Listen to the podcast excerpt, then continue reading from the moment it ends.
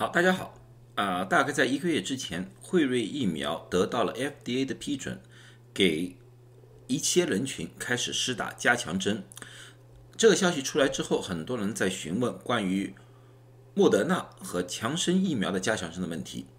昨天和今天，FDA 的专家组针对这两个疫苗的加强针针进行了公听会，然后全盘接受了。两家公司的推荐啊，那么呢，我估计在下个星期或者下再下个星期，FDA 和 CDC 会对这两个疫苗做出最后的决定。一般来看的话，FDA 的专家组的建议，CDC 和 FDA 往往是会全盘接受的啊。那么呢，我把这三个疫苗的加强针的相同的地方和不同的地方做了一个表格，希望呢。给大家一个比较清晰的和全面的认识。三种疫苗：辉瑞、莫德纳和强生。辉瑞和莫德纳的疫苗是属于一种新式疫苗，它们叫 mRNA 疫苗。这种疫苗呢需要打两针。辉瑞呢是相隔二十一天打两针，而莫德纳呢是相隔二十八天打两针。强生疫苗属于一个相对来说旧一点的。呃，技术叫做腺病毒载体艺技术，它当时只需要打一针就可以了。那么，在 FDA 至今为止只批准了辉瑞，而莫德纳和强生只是昨天和今天 FDA 专家组的建议，估计还需要一到两个星期才能被 FDA 批准这个加强针啊。那么呢，在这个情况之下呢，我们直接看到。辉瑞和 Moderna 完全一样，就是打完两针之后，最起码要等六个月才能打加强针，因为他们觉得六个月之内的保护能力还是非常好的。而强生不一样，强生只打完一针以后，两个月之后就可以打了。另外，谁可以打？辉瑞和 Moderna 的情况是一样的，他们只是给一个高风险的人群。哪些高风险人群？第一，六十五岁以上；第二，十八岁以上。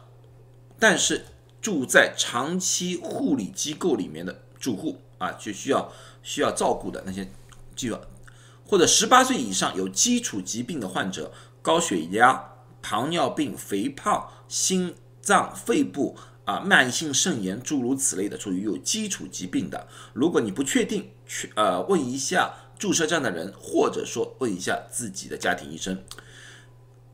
接下去一类是十八岁以下在高风险环境中的工作人员，比如说医护人员、消防员、警察，还有一些就是呃食品卫生工作的一些工作人员，都是属于高风险环境中的。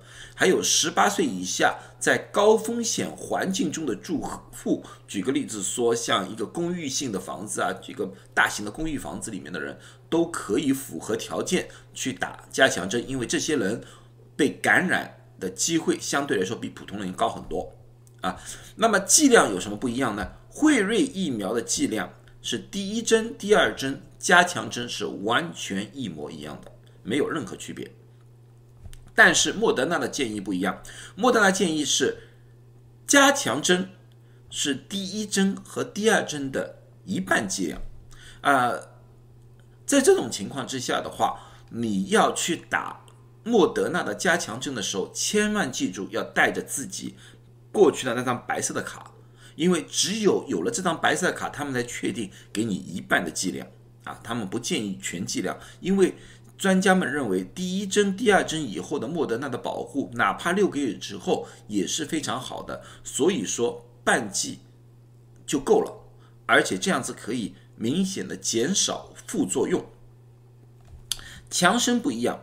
啊，强生呢，就是打完一针以后的所有人都需要打第二针，因为他们发现强生对于新冠的保护作用比辉瑞和莫德纳低很多，特别是两个月以后，所以说他们觉得打两个月之后打一针强生疫苗是有必要的，是对所有强生疫苗的注射人员啊，它的剂量是和第一针是完全一模一样的，啊，那么。